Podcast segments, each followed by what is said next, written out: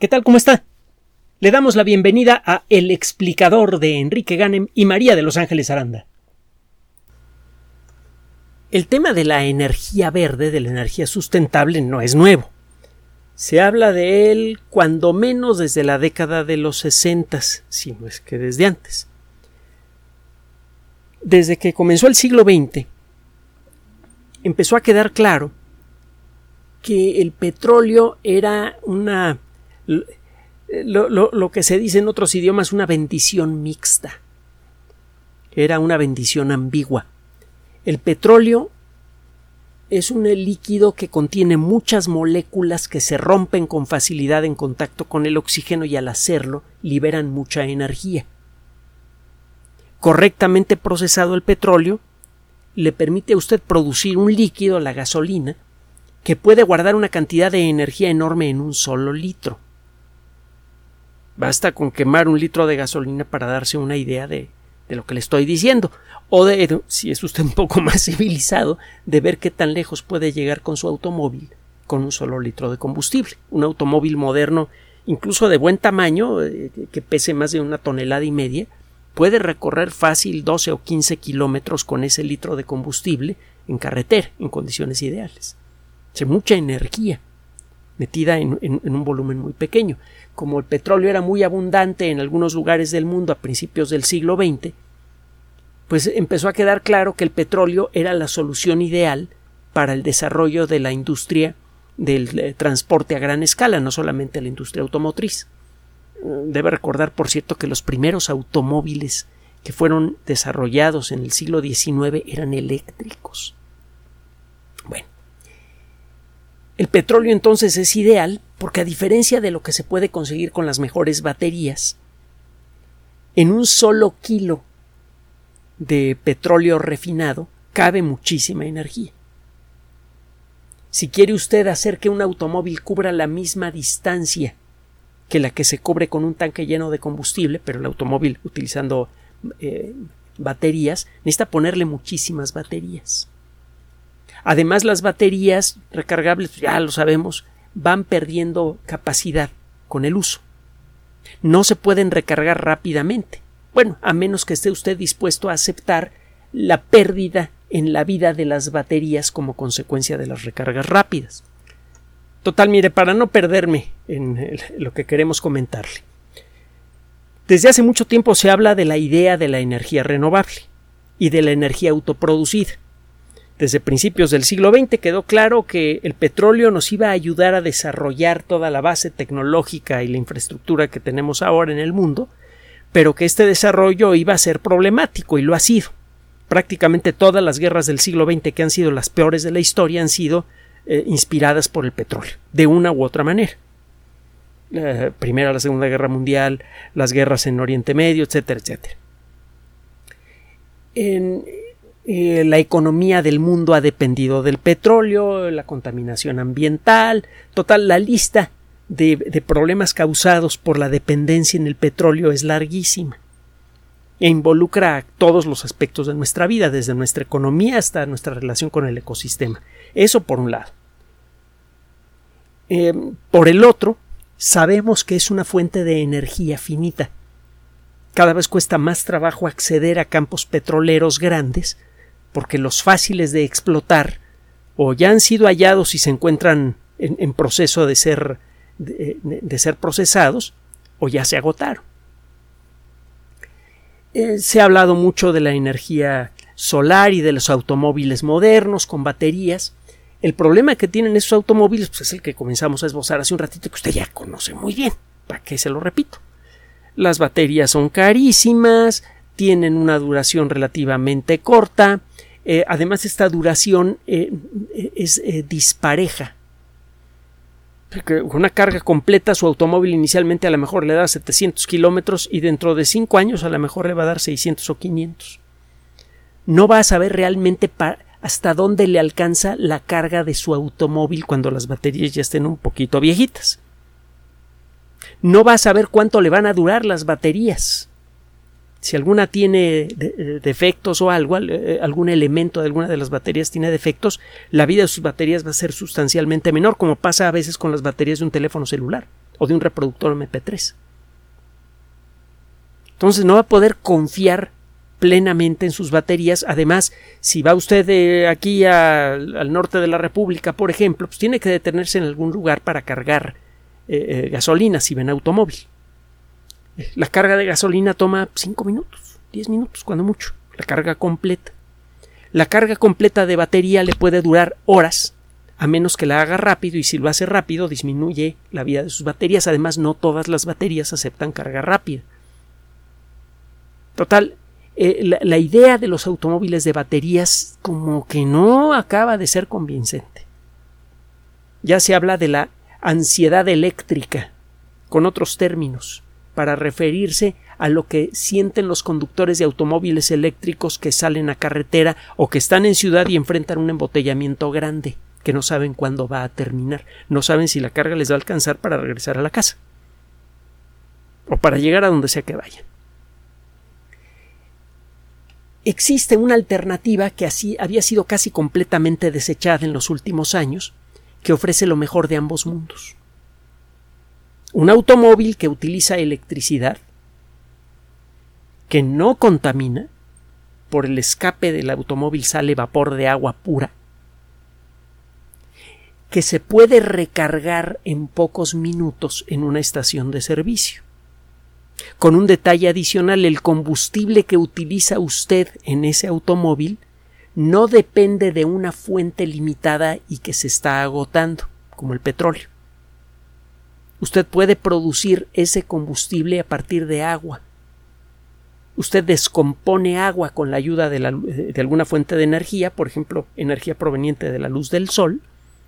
Con eso genera hidrógeno y oxígeno, el oxígeno lo avienta a la atmósfera, el hidrógeno lo guarda en un tanque y cuando quiere usted accionar su automóvil, lo que pasa es que el hidrógeno pasa junto con oxígeno de la atmósfera a un dispositivo que fue inventado en 1839, no es un dispositivo de alta tecnología supermoderno, que se llama celda de combustible. Una parte de la energía química de esa reacción se convierte en electricidad. Las celdas de combustible eh, desde luego se pueden mejorar mucho, su eficiencia inicial era como del 30%, es decir, dos terceras partes de la energía de la reacción química se perdía en forma de calor. Ha aumentado la, eficiencia de las eh, eh, celdas de combustible. Son caras todavía, no se fabrican en serie y algunas de ellas requieren, algunos diseños requieren de sustancias difíciles de conseguir. No, no es una solución perfecta todavía las celdas de combustible, pero se cree que se puede mejorar en mucho el desarrollo de las celdas de combustible. Un automóvil de celda de combustible, un automóvil de hidrógeno, de arranque, tiene un rango muy grande con una sola carga de combustible. Una, carga de hidrógeno le da muchos más kilómetros a un automóvil que la carga equivalente de combustible. Hay por ahí un señor, Mike Strisky, del que hemos hablado en otras ocasiones, que a finales del siglo pasado estableció la primera casa completamente libre de, fuentes de energía fósil. Y su automóvil, que era un Ford Sable, un automóvil de seis cilindros de, buen tamaño, eh, eh, funcionaba también con hidrógeno. Él fabricaba el hidrógeno y se lo ponía a su automóvil. Y eh, la carga de hidrógeno que le ponía a ese automóvil le daba muchos más kilómetros que la carga de combustible en el mismo automóvil cuando el automóvil era de gasolina. Como no lleva un motor súper pesado y una transmisión muy compleja, sino motores eléctricos que eh, casi no requieren de una transmisión especializada, su automóvil puede llegar muy lejos porque es mucho más ligero. Bueno, el hidrógeno es mucho más seguro que la gasolina. Si se rompe un tanque de hidrógeno, el hidrógeno rápidamente flota a la alta atmósfera, no se queda pegado al suelo con posibilidades de producir una explosión o algo así. Tiene muchas virtudes. Pero uno de los problemas importantes es la producción de hidrógeno. Se necesita una corriente eléctrica muy intensa en ciertas circunstancias para producir una cantidad apreciable de hidrógeno y esa electricidad tiene que venir de algún lado, por ejemplo de una planta que utiliza petróleo. Es una de las principales formas que seguimos teniendo en el mundo occidental, bueno, en todo el mundo para producir energía eléctrica. Entonces, como que no suena muy, muy decente el asunto. Eh, el establecer muchas plantas eh, equivalentes a las gasolineras que venden hidrógeno que ellas mismas fabrican no suena práctico en esas circunstancias por la cantidad de energía eléctrica que se tendría que gastar para producir una cantidad apreciable de hidrógeno. El costo de esa producción sería carísimo. Le saldría usted más caro el caldo que las albóndigas. Un litro de hidrógeno saldría mucho más caro que un litro de gasolina. Y bueno, pues este es uno de los grandes temas del mundo moderno, cómo conseguir hidrógeno verde. ¿Quiere usted fabricar hidrógeno? Bueno, tome usted agua que hay por todos lados, incluso en los desiertos más, eh, más, más salvajes, usted puede obtener literalmente energía del aire. Si usted pone un condensador, una cosa muy fría en contacto con el aire del desierto, puede obtener grandes cantidades de humedad. Un litro de aire del Sáhara tiene seis veces más eh, eh, agua que el mismo litro de aire en el polo sur, a pesar de que en el polo sur hay agua por todos lados en el suelo. Eh, incluso en los ambientes más secos, calientes, la cantidad de agua flotando en la atmósfera sustancial, usted puede condensar esa agua, romperla con la ayuda de la energía del sol y generar electricidad.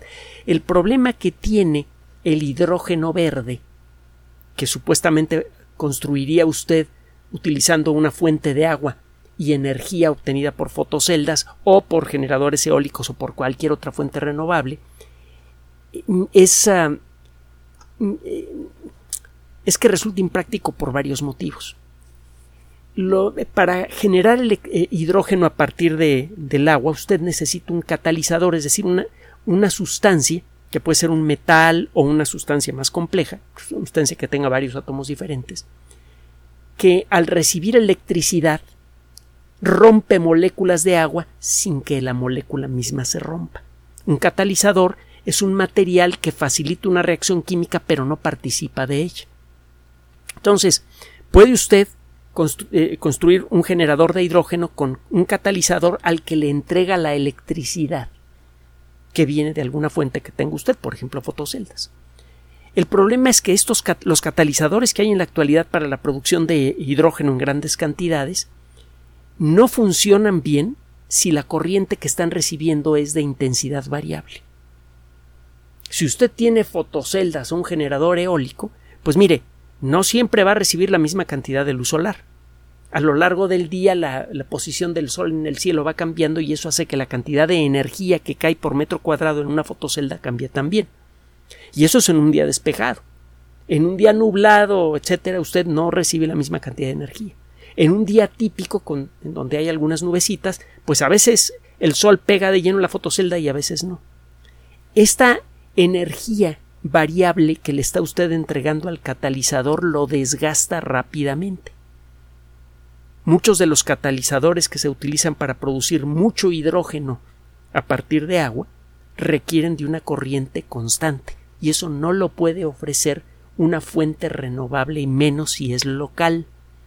Si usted quiere poner una estación de servicio que genera su propio hidrógeno a partir de, la luz del sol, va a tener este problema, que los catalizadores van a ser, los va a tener que cambiar a cada rato, se van a desgastar rápidamente porque no están operando de manera óptima. Es uno de los muchos problemas que hay que, que, hay, que, hay que resolver.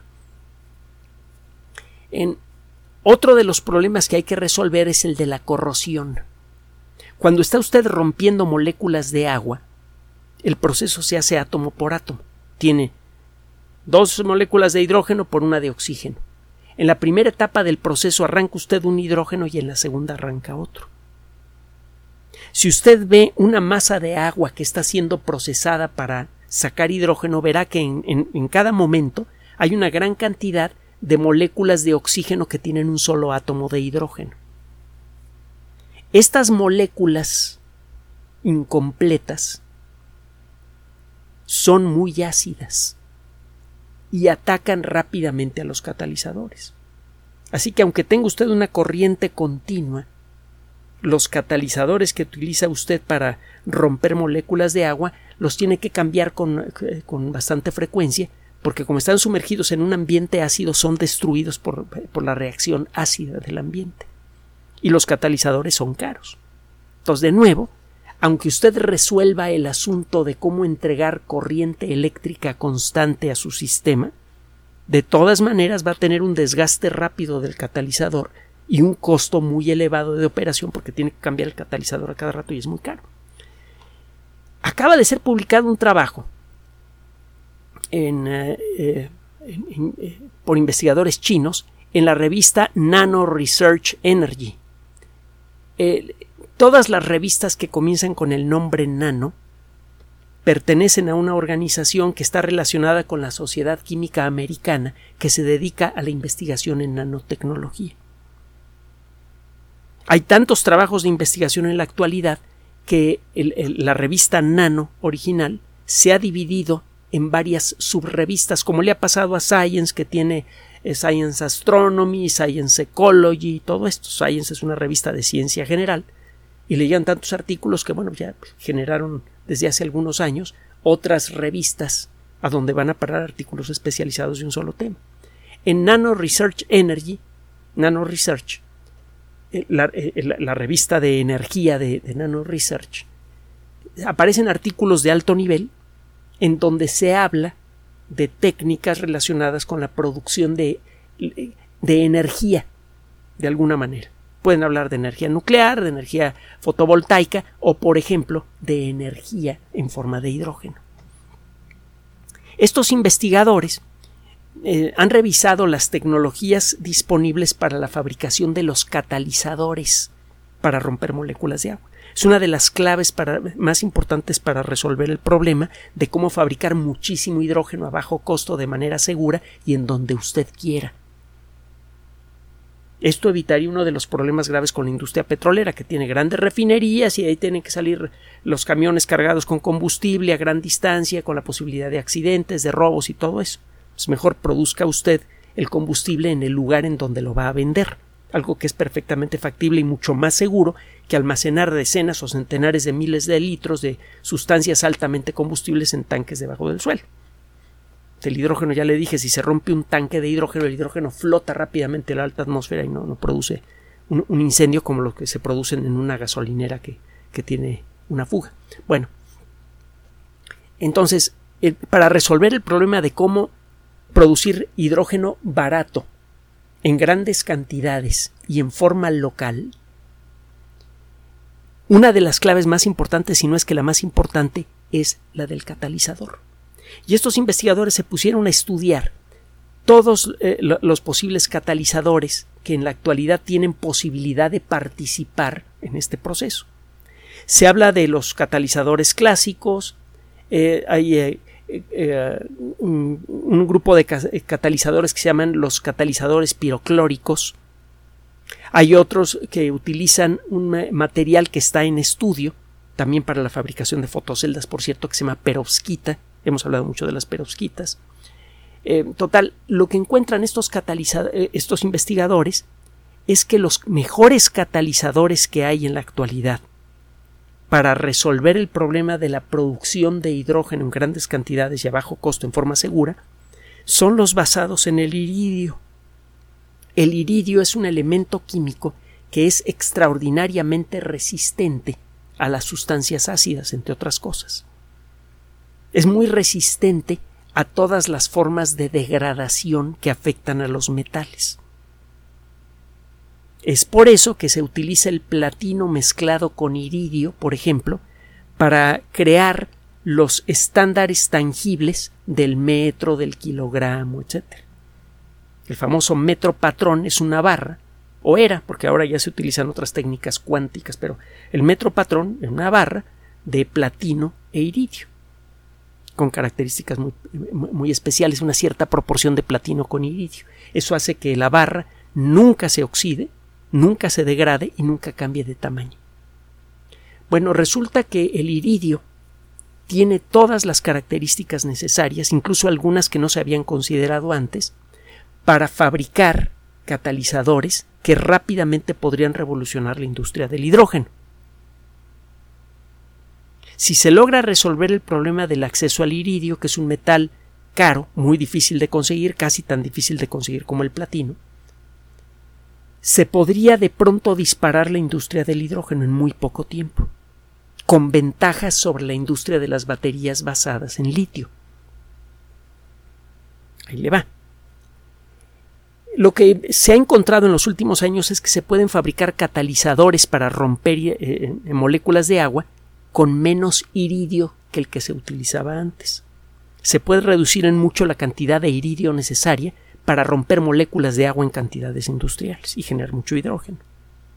Eso de arranque hace que el costo del catalizador de iridio disminuya mucho se ha aumentado la duración del catalizador. Entonces, aunque salga caro, si ese catalizador le va a alcanzar para chorrocientos años de producción de hidrógeno y va a poder usted vender cada litro de hidrógeno a tanto, usted va a ganar mucho dinero, aunque de arranque tenga que invertir mucho en el catalizador. Bueno, se ha estabilizado mucho el proceso eh, utilizando iridio. Entonces, aunque salga caro el iridio, ya empieza a ser muy atractivo el uso del iridio como catalizador para la producción de hidrógeno. Y agréguele usted las siguientes eh, elucubraciones que hicieron estos investigadores. En la actualidad, para establecer una red de carga eléctrica para automóviles de baterías hay que hacer una inversión brutal en infraestructura. Y eso, esa inversión que va a salir carísima, no va a resolver el problema de la velocidad de carga de las baterías. De todas maneras, las baterías de los automóviles se van a cargar lentamente o las carga usted rápido y, les den la torre. Si se llegara a desarrollar rápidamente, bueno, eh, los problemas que hay que resolver en la industria de las baterías para hacerlas mejores son similares en dimensión tecnológica a los que hay que resolver para fabricar celdas de combustible más baratas que las que hay en la actualidad.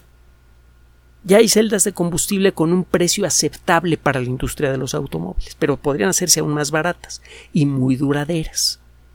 Se sabe qué hay que hacer, qué investigación hay que hacer para mejorar mucho las celdas de combustible, solo que el dinero se ha ido más bien a la investigación de los automóviles eléctricos. Si ese dinero se redirige a la investigación de los automóviles con eh, celdas de combustible, se puede rápidamente crear celdas de combustible de bajo costo y de larga duración. Entonces, en muy poco tiempo se podría obtener lo siguiente. Usted, en lugar de tener que establecer una red nueva de puntos de carga eléctricos en todo un país, con un costo brutal y que no le va a resolver el problema de la velocidad de carga de sus baterías y de que las baterías se van haciendo viejitas y todo el rollo, usted simplemente va convirtiendo poco a poco a las gasolineras en expendios en donde se vende gasolina para los que tengan sus carros fósiles con combustible fósil y aquellos que tienen sus automóviles nuevos de hidrógeno con celdas de combustible. Y poco a poco, con la misma infraestructura, poco a poco va convirtiendo el suministro de combustibles a hidrógeno, según van dejando de circular los carritos viejos de gasolina. La infraestructura ya está hecha. Usted cargaría su hidrógeno en el mismo lugar en donde carga gasolina en la actualidad. A menos que viva usted en una casa y salgan paquetes que puede usted comprar en una tienda de autoservicio que le permitan poner su fotocelda, un tanque y algunas cosillas más para fabricar hidrógeno en casa.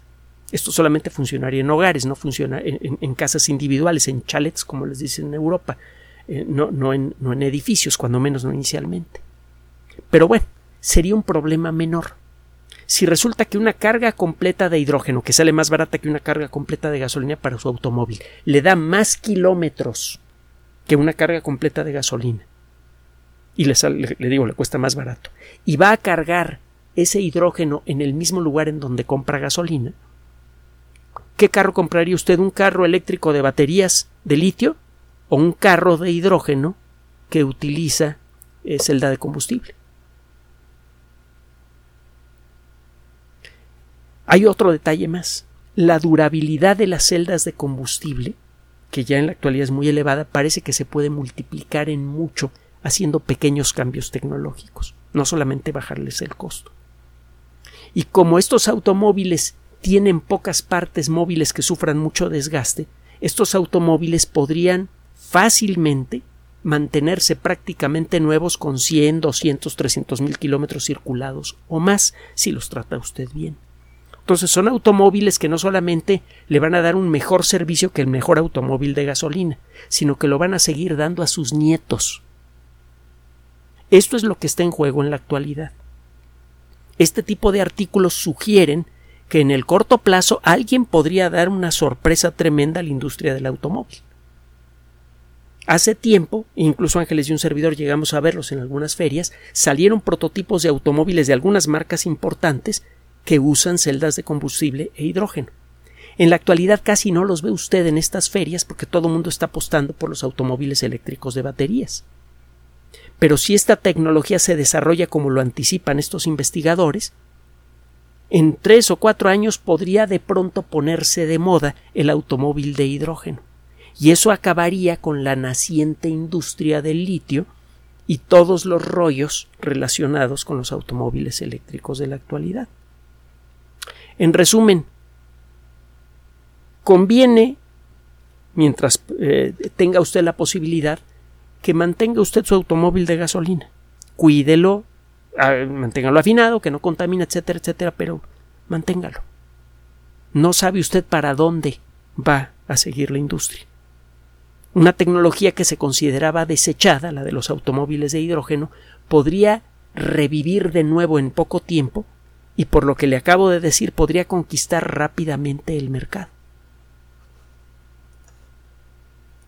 Gracias por su atención. Además de nuestro sitio electrónico www.alexplicador.net, por sugerencia suya tenemos abierto un espacio en Patreon, el explicador Enrique Ganem, y en PayPal, el explicador patrocinio por los que gracias a su apoyo sostenemos este espacio. Puede usted descargar gratuitamente estos audios en formato MP3 en Spotify y en iTunes como El Explicador sitio oficial y en SoundCloud como El Explicador y con formato de video en YouTube en El Explicador sitio oficial. Recuerde nuestras redes sociales de siempre, Twitter Enrique-Ganem y en Facebook Enrique Ganem sitio oficial, El Explicador y los grupos que usted ya conoce. Finalmente, el explicador siempre somos María de Los Ángeles Aranda y Enrique Ganem. Gracias.